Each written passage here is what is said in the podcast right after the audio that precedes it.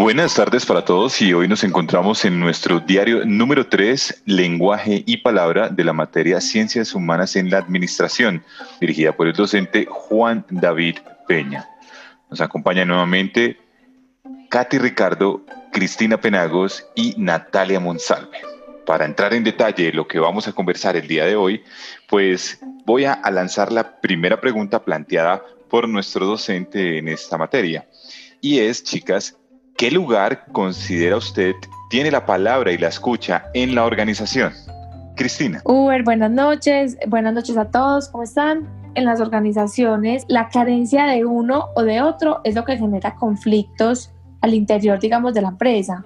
Porque los humanos muchas veces tendemos a reemplazar datos reales por suposiciones que dan lugar a conclusiones erróneas por el simple hecho de no escuchar activamente o hacer uso de la palabra.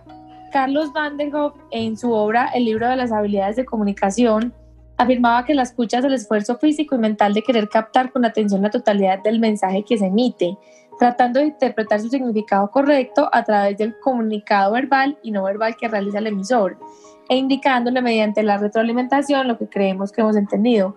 Por ende, una buena estrategia de escucha permite conocer digamos, los intereses reales y estar en condiciones de que se nos escuche y valore y la, y la generación, digamos, de un clima positivo al interior de la organización. Mientras que la palabra también es crucial, pues somos los seres humanos quienes debemos aprender cuándo hacer uso de esta palabra y cuándo no. Al saber diferenciar estos momentos, sabemos, digamos, callar cuando sea necesario para poder escuchar al otro y combinar las acciones verbales con no verbales para de esta forma, digamos, dejar un poquito el egocentrismo a un lado y humanizarnos para buscar ese punto de equilibrio entre, nuestras capacidades cognitivas y, empáticas. Por lo tanto, digamos, la palabra y la escucha traen beneficios para la empresa como un aumento en la confianza, el aporte a la tranquilidad en momentos de tensión, el fomento de participación de todos sus miembros, o no sé ustedes qué, qué opinan. Bueno, este postulado es muy interesante, pero le voy a dar la palabra a Natalia. Bueno, eh, yo estoy de acuerdo con lo que dice Cristina y tal como ella lo mencionaba, eh, tanto la palabra como la escucha son de vital importancia en cualquier organización, en cualquier sociedad, en cualquier comunidad. Sin embargo, en las organizaciones no es algo que se dé, que se le dé la importancia que realmente amerita, ya que como lo mencionó el profesor Juan David en la sesión sincrónica, nosotros solamente escuchamos lo que estamos en capacidad de escuchar, obstaculizada por experiencias, creencias y paradigmas. En ese sentido, podemos decir que, las que la escucha en las organizaciones solamente se podría dar si las personas tienen una disposición de aprendizaje y quieren interactuar con las demás personas. Pues esto siendo eh, la palabra uno de los lenguajes más representativos entre los seres humanos, sin dejar de lado que nosotros también nos comunicamos por medio de otros lenguajes. Sí, es, es, muy importante entender que esa parte de la comunicación, no solamente de la decodificación, como lo argumentaban eh, desde diferentes eh, momentos en, al periodo de esta eh, materia, podemos decir que va un poco más allá de solamente entender el código que lo genera y como lo expresa Natalia, pues eh, tiene otras implicaciones. ¿Qué piensas, Katy? Hola, Uber, buenas tardes. Eh, bueno, yo traté de darle respuesta a esa pregunta textualmente. Cierto, la pregunta es qué lugar considera usted que tiene la palabra y la escucha en las organizaciones. Y para mí personalmente la palabra y la escucha no tienen un lugar específico, sino que es, un, es transversal, porque se mueve a, a través de toda la organización. Y para argumentar mi posición, traigo a colación un postulado que nos hace Juan David Patiño y Arbeláez Isabel sobre la palabra y la escucha como medio de transformación subjetiva que permite a los, a los, sujetos saber algo más de sí mismos y de la organización y del lugar que aquí ocupan. Entonces, si vemos la palabra y la escucha en la organización se da de dos formas, ¿cierto? De forma formal, valga la redundancia, y de, y de manera informal. Entonces, cuando vemos que la palabra y la escucha están en un marco formal, son todos aquellos aspectos corporativos desde eh, herramientas como los memos, los comunicados, los valores, la misión, la visión, el propósito de la organización, todo aquello que está formalmente escrito y también aquellos medios que sirven para comunicarse, como los emails, las llamadas, eh, ¿sí me entiendes?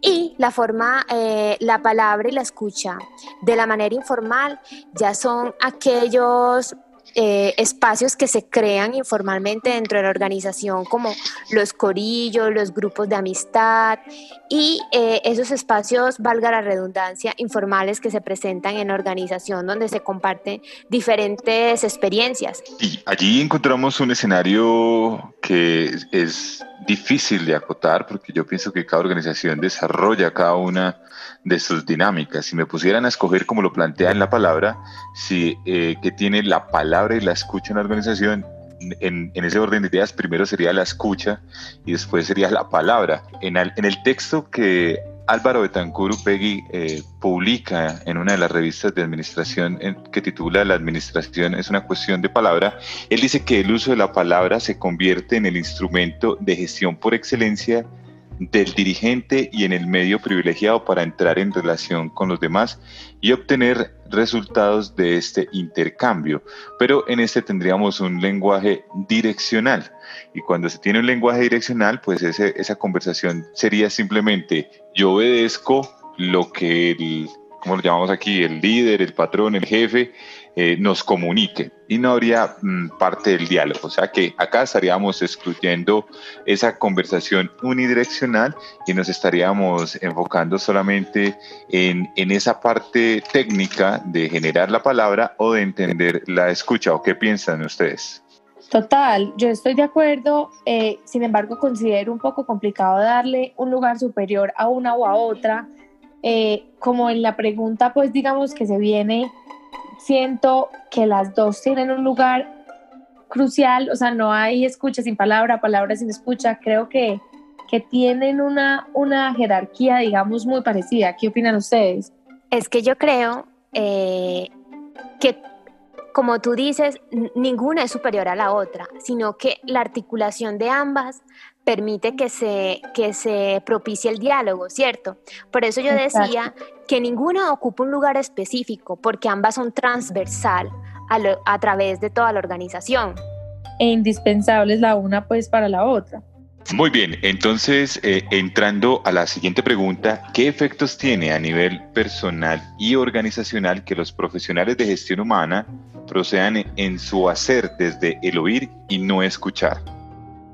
¿Quién quiere eh, empezar? Bueno, eh, vuelvo y meto un poquito acá la cucharada, eh, porque antes de responder esta pregunta, y fue una intervención que yo hice en uno de los debates, a mí me parece fundamental definir ambas palabras. Entonces, digamos, el verbo escuchar hace referencia a prestar atención a lo que se oye, atender un consejo, un aviso o una sugerencia. Mientras que oír es la acción de percibir los sonidos con el oído. Estas definiciones son de la RAE y lo que estas definiciones nos permiten es deducir que todos los humanos tienen la capacidad para oír, pero no todos tienen la capacidad de escuchar. Y esa escucha, por lo tanto, no es sino una cuestión de actitud, sino una actitud y una habilidad, como lo mencionaba Katia ahora, o Juan David en la sesión sincrónica. Incluso en el texto de Juan David Pérez Patiño y Isabel Cristina Lopera, la importancia de, de escuchar, decían, radica en analizar e intervenir, porque la falta de escucha por parte de los eh, personales, digamos, de gestión humana, muchas veces dificulta esa toma de las decisiones al interior de la empresa, eh, porque, digamos, no se tienen en cuenta las necesidades de los colaboradores, generando que los equipos de trabajo colapsen, hay una falta de compromiso y se genere más desconfianza entre los grupos de trabajo. Sí, ese postulado es muy interesante cuando lo que se quiere es que las, las organizaciones sean funcionales, ¿cierto? Sí, total. Además, como lo defines en, términos de una capacidad eh, o, otra en términos de oír o escuchar. ¿Qué dice Natalia? Pues Uber, yo creo que cuando uno ya tiene claras las diferencias entre oír y escuchar, entendemos que por medio de escuchar se pueden entablar conversaciones que estén nutridas y aporten a las personas. El poder escuchar a los colaboradores de una organización nos aporta innumerables beneficios en todos los sentidos Algunos ejemplos pueden ser que nos ayudan a crear un ambiente de trabajo sano con una buena disposición y agradable. Nos indica cómo cambiar las cosas que, nos, que no están funcionando dentro de la organización. Nos ayuda a involucrar a los colaboradores en la organización, al ellos sentir que pertenecen a una empresa y que por ende consideran tener un sentido de pertenencia por la misma. En este orden de ideas podríamos decir que los colaboradores que están dentro de la organización van a trabajar no solamente por una remuneración económica, sino porque quieren que esa organización esté bien. Sí, esa parte sí que es fundamental, eh, ir más allá de, de la parte técnica de la remuneración y entender al sujeto como persona activa dentro de la misma. Katy, te escuchamos. Bueno, Uber, para argumentar esa respuesta a mí me gustaría traer eh, la posición de Gadamer, donde dice que la capacidad para el diálogo es un atributo natural del ser humano. Y eso me lleva a analizar eh, tanto la definición de oír y de escucha que nos ha dado Cristina, porque si nosotros analizamos las otras especies, las otras especies también tienen la capacidad de oír pero no tienen la capacidad de escuchar, diría yo desde mi posición. Porque si bien ellos pueden oír perdón, los sonidos, ellos no pueden comprender lo que está sucediendo. ¿Qué es lo que nos da esa capacidad de escucha a nosotros? La capacidad de comprender, de interpretar o de aprobar o de generar de esa forma objeciones, perdón. Y ser críticos, total. Exactamente. Entonces, hay otra parte eh, que menciona Garner en la página 210 y es que el hacerse capaz de entrar en diálogo es la verdadera humanidad del hombre. Y entonces yo digo, cuando nosotros nos disponemos a escuchar a una persona es porque estamos en esa capacidad humana de generar diálogos. Y yo considero que cuando uno está en, en la disposición de dialogar es porque quiere construir algo, ¿cierto?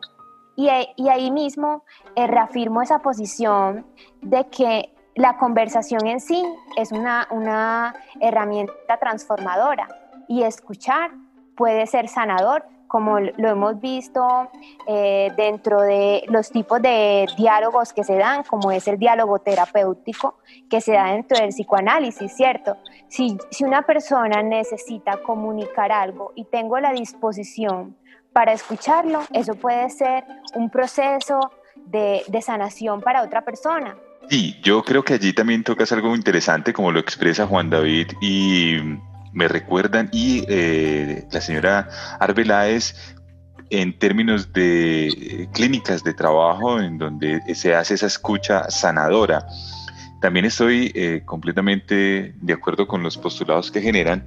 Adicionalmente, también, como lo expresa Juan David Patiño e Isabel Cristina Arbeláez, de esta manera la orientación analítica en la gestión humana se fundamenta en no en la utilización de una teoría determinada. En eso estamos totalmente de acuerdo que no hay nada que, que todas las empresas puedan seguir al pie de la letra, sino en la aplicación de un método, una actitud soportada en el quehacer analítico, compuesto por tres acciones. Entonces ellos lo plantean en escuchar, analizar e intervenir, conjugándose de manera que no existe un orden cronológico para realizarlas, sino que conllevan a la acción por la que separadas es solo un recurso que facilita su comprensión. Y allí es, eh, hilando ese tipo de cosas, todo esto podría funcionar con una, con una escucha activa, con un proceso de diálogo enriquecedor y con una intervención asertiva en el momento en el que la organización realmente lo necesite. ¿Qué dicen ustedes? Total, Uber, estoy de acuerdo eh, y pues relacionándolo con lo que decía Juan David ayer, él hablaba de escuchar, recomponer y ya después hacer esa, esa intervención, porque es la única forma en la que se puede generar, digamos, un cambio. Y eh, hoy esto cobra mucho más sentido cuando estamos con la posibilidad de compartir información eh, unos con otros porque entra un poco el psicoanálisis que mencionaba también Juan David, que es a partir de ahí donde desarrollamos nuestra capacidad de, de escucha. a través de esa escucha, digamos, genuina y auténtica. Sí, esa escucha activa que mencionamos. Para finalizar, no sin antes eh, poder terminar este diálogo con ustedes, que siempre ha sido un placer, ¿qué valor le podemos dar a los espacios de conversación en la organización en aras de favorecer el desarrollo de las personas? Bueno, pues en realidad yo esta pregunta la aterricé mucho a la realidad porque a veces trato de encontrarle, digamos, a, la especialización o la materia, eh, la, le busco la curva para aterrizarla como a la empresa en realidad. Entonces, yo pienso que a veces resulta difícil en las organizaciones encontrar un lugar para tener una conversación de calidad. Eh, y con eso me refiero a conversaciones que no sean interrumpidas por una reunión, una llamada en el celular o otra persona del trabajo haciendo una pregunta, eh, ya que muchas veces sucede que el ambiente laboral donde nosotros, digamos, es, compartimos la mayoría de nuestro tiempo no está diseñado para tener espacios de conversaciones, digamos, en aras de favorecer el desarrollo de las personas. Es por esta razón que muchos profesionales, en lugar de solucionar sus problemas en el lugar de trabajo, acuden a psicólogos o amigos o a otras personas por fuera, pero no tienen conversaciones de calidad con, las, con los compañeros y con sus mismos colaboradores. Estos espacios, digamos, conversacionales deberían ser desentendidos de los beneficios económicos y la tarea laboral que se está realizando, porque acá es donde se puede desarrollar, digamos, esa auténtica preocupación por las otras personas, ya que, digamos, la preocupación de uno se termina, repercute en la preocupación del otro y por ende afectan, terminan afectando la empresa. Por eso, digamos, yo buscaba y pensaba como en soluciones sencillas y cotidianas para para generar buenos espacios de conversación y lo mencionaba ayer en clase, eh, digamos, ideas sencillas desde almorzar con un miembro diferente del equipo de vez en cuando, proponer iniciativas para que los empleados se conozcan mejor por fuera del ámbito de trabajo. Y eso sí, estas ideas deben nacer y ser, digamos, desarrolladas primero que todo por los superiores y por los líderes. Ellos son los que deben empezar por tener esas, esas conversaciones de calidad con sus empleados ojalá antes de empezar la jornada o después de empezarla, sin afán, eh, no en el momento del pico, digamos, eh, laboral, ya que, pues como lo veíamos en el documento y cito, Chanlat decía que la gestión y la administración es en realidad una actividad social. También decía, y pues cito, las ciencias sociales en lo que a ellas se refieren no buscan la eficacia, sino volver comprensibles las conductas humanas, la administración como práctica social y las ciencias humanas como disciplinas que estudian precisamente las prácticas sociales no pueden dejar de encontrarse. ¿Qué opinan ustedes? No sé si lo haya pues materializado más de la cuenta. Eh, Cristina, definitivamente estoy de acuerdo contigo y más que todo cuando mencionas que los espacios conversacionales deben ser sinceros y desentendidos de cualquier beneficio económico, pero también deben estar diseñados con reglas básicas Tal como lo menciona Chanlat en su escrito, la administración una cuestión de palabra. Tomamos conciencia de la sutileza de los intercambios en una sociedad cuando constatamos que una parte importante de la comunidad consiste en saber qué es lo que no está censurado decir, pensar, ver o escuchar. La coexistencia entre los seres humanos sería simplemente imposible si estas reglas no fueran aprendidas y seguidas. Acá nos indica que todos debemos aprender a comunicarnos con los demás. O sea, vos no le puedes hablar a, tu profesor como le hablas a tu mejor amigo, sino que uno debe entender y comprender que hay reglas y, por decirlo de alguna forma, protocolos que seguir dependiendo de las personas con las que uno esté interactuando. Esta parte lo relaciono mucho con la invitación que nos plantea Juan David e Isabel Cristina, donde nos dice que debemos responsabilizarnos de nuestras palabras. Lo relaciono con la no generación en el otro de problemas psicológicos que ya después son desencadenantes de problemas fisiológicos.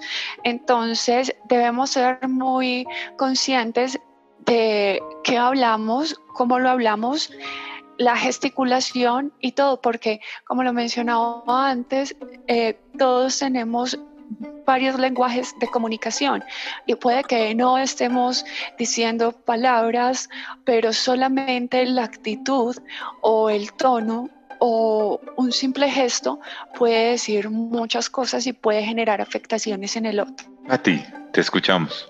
a mí esta última palabra, esta última, perdón, bueno, a mí esta última pregunta me parece muy interesante porque he tenido la oportunidad eh, de trabajar en dos organizaciones donde generan estos espacios y puedo constatar que evidentemente cuando se, se, se, brindan estos espacios conversacionales ayudan demasiado al desarrollo de las personas. Eh, yo he tenido la oportunidad de trabajar en Industrias ACEP y en Nutresa y menciono los nombres porque, porque son dos empresas ejemplares. Vean, eh, por lo menos en ACEP ellos ofrecen unos espacios cada 15 días que se llama el one to one. Y es un espacio muy chévere porque tú te sientas a hablar con tu jefe acerca de los procesos, acerca de aquellas cosas que no están funcionando bien. Y la verdad es que es un proceso muy respetuoso. Es un proceso, chicos, de verdad maravilloso. Es una retroalimentación tanto valiosa para el jefe como para uno como empleado. Y yo creo que eh, el, eh, que depende también mucho del estilo de liderazgo que haya desde la organización. Y hacer, es una empresa con unos valores muy lindos y, unos, eh, y unas relaciones laborales que se caracterizan mucho eh, por la transparencia. Y entonces yo creo que justamente esos espacios eh, generan ese tipo de, de relaciones laborales sólidas porque se brindan esos espacios en confianza para poder hablar. Eh, también hay una hora de almuerzo para cada área y eso es súper importante porque en esa hora de almuerzo surgen muchas conversaciones, surgen conversaciones formales e informales y eso también permite el fortalecimiento de lazos de amistad. Y también tienen un espacio mensual donde el gerente le comunica a los empleados cómo está la organización. Y eso a mí me parece trascendental en una organización, que se destine un espacio al mes para, para mostrarle a los empleados cómo va la organización, las, estrategias que estén haciendo, y eso le genera primero información al empleado y sentido de pertenencia. Por su parte, cuando trabajaba en Nutresa, teníamos unos espacios también mensuales para conversar con nuestros jefes y se hacía una retroalimentación, se llamaba, era como un desayuno.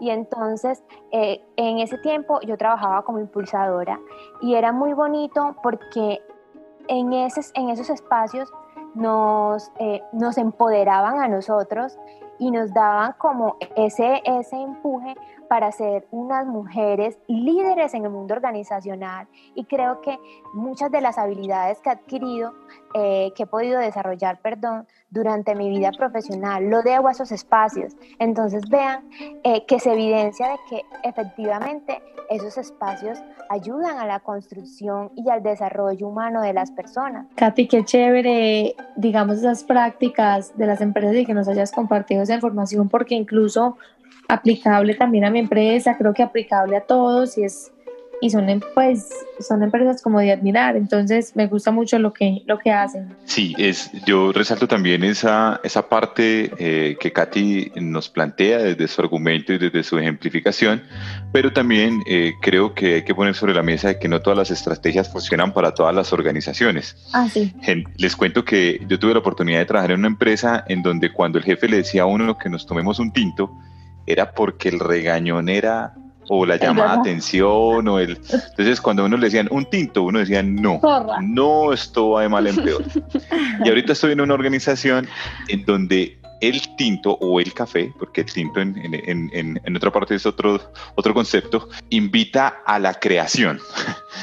Entonces cuando a mí me dijeron no es que vamos a hacer Vamos a hacer un café o un tinto pues en ese momento y yo dije, uy no, aquí también van a dar palo y resulta que era, no, era ese espacio que invitaba a la conversación para llegar a la innovación o a la reformulación de los procesos por medio de la palabra. Increíblemente la excusa era el, el, café, pero eh, el protagonista era la palabra y el resultado era una conversación en torno de poder alinear a la empresa. Y en ese orden de ideas también veo un poco eh, peligroso, como lo plantea Chalant en su documento, en esa obsesión de las empresas por es que esto es una pérdida de tiempo y cuando empiezan esas conversaciones, no sé si les ha pasado esa, esa conversación incómoda con algún compañero o jefe, un superior, en donde está constantemente mirando el reloj o está interrumpido por una llamada o está pendiente, ahora estamos hiperconectados eh, y es un error en el que yo he caído muchas veces. Les cuento que, que ahorita leyendo este texto yo hacía esa reflexión a mí mismo y decía, Dios mío, ¿cuántas veces he podido dañar o he dañado eh, una, una, comunicación con alguno de, de, los de mi equipo de trabajo porque me está contando algo, me sonó el teléfono, interrumpí porque le di prioridad al teléfono, colgué, me, me, entró un WhatsApp de mi jefe, le empecé a contestar al jefe, entró alguien en la oficina y no hubo ese diálogo que, que aquí cuando eh, Chalán nos plantea en la administración una cuestión de palabra definitivamente es tan importante. ¿O qué piensan ustedes? Total, ese multitasking de hoy en día es un arma de doble filo. Ya todo el mundo tiene demasiadas cosas al tiempo. Por un, lado es una llamada, por otro lado tiene WhatsApp. La tecnología también considero que es un factor que ha venido afectando un poco eh, la sociedad en, en, ese sentido como de ahí donde entra el supuesto mindfulness de concentrarse en una sola cosa, de hacer una sola cosa bien, en lugar de hacer 10 cosas mal por simplemente lograr un mejor resultado. Sí, y esa competencia se empieza a convertir en algo que, te, que va en contravía, ¿cierto? En esa, en esa parte del, del, no diálogo, de la incapacidad del diálogo, como nos lo planteaba Juan David en una de las lecturas de Gadamer, eh, cuando definitivamente no se encuentran, no hay, eh, eh o, o, el, o el diálogo no, no conecta.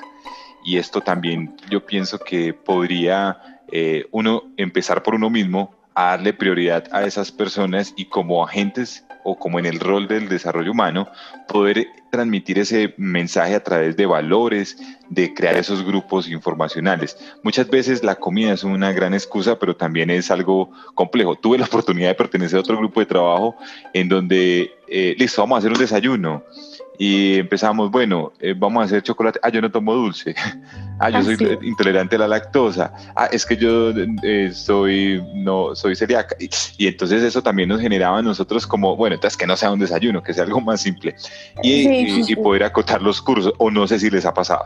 No, es difícil, es difícil poner a tanta gente en común, eh, darle gusto, digamos, a, o encontrar la actividad idónea pero el peor esfuerzo, digo yo, es el que no se hace. Hay que intentar, o sea, hay que hacerlo, hay que tratar de generar estos espacios, hay que ser recursivos, hay que ir un poco más allá de, digamos, de esa zona de confort y de, hola, buenos días, hasta luego, me limito a lo mío, sino de verdad es poner ese grano de arena adicional, que es lo que termina marcando una diferencia en las, en las organizaciones.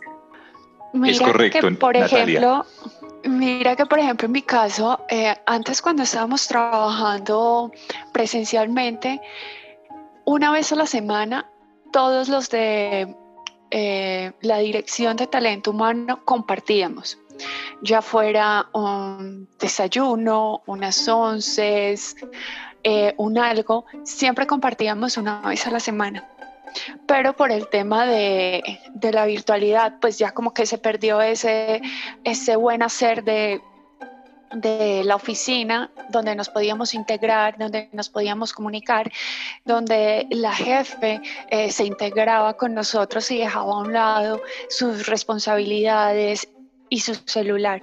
Yo creo, y retomando lo que ahorita comentaba Uber, yo creo que debemos ser muy respetuosos, debemos tratar de ser muy respetuosos y definitivamente así estemos ya tan empoderados de la tecnología, debemos respetar a las personas con las que estamos teniendo una conversación, independientemente si es laboral, si, o sea, independientemente del contexto, porque, em, por ejemplo, mi jefe es una persona muy mal educada.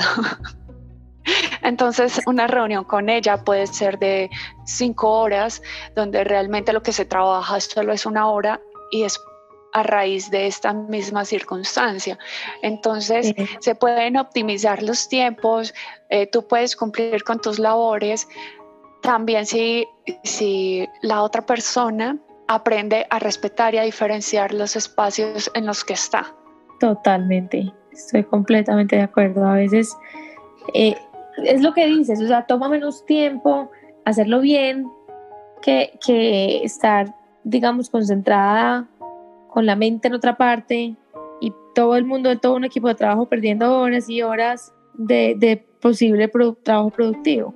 Sí, con esto yo, pienso que la reflexión grande que nos deja este módulo es que mm, al tener una escucha activa y al generar esos valores para poder entender un diálogo positivo, como lo dice Cristina, eh, sin dejar de intentar cada una de las estrategias que se podrían generar en todas las experiencias que uno puede aprender a lo largo del camino, eh, siempre va a aportar a la organización y se va a aprender de la misma. Para terminar, eh, muchas gracias. No sé si quieren acotar con algo puntual y si no, le daremos cierre a este diario que nos ha servido mucho para tomar los conceptos que esta materia nos ha enseñado. Sí, yo creo que con esto podemos cerrar. Quedo muy contenta con la conversación porque de verdad me llevo tips importantes eh, y me parecía una actividad, digamos, muy, muy formadora. Muchas gracias a ustedes. Que pasen una feliz tarde-noche.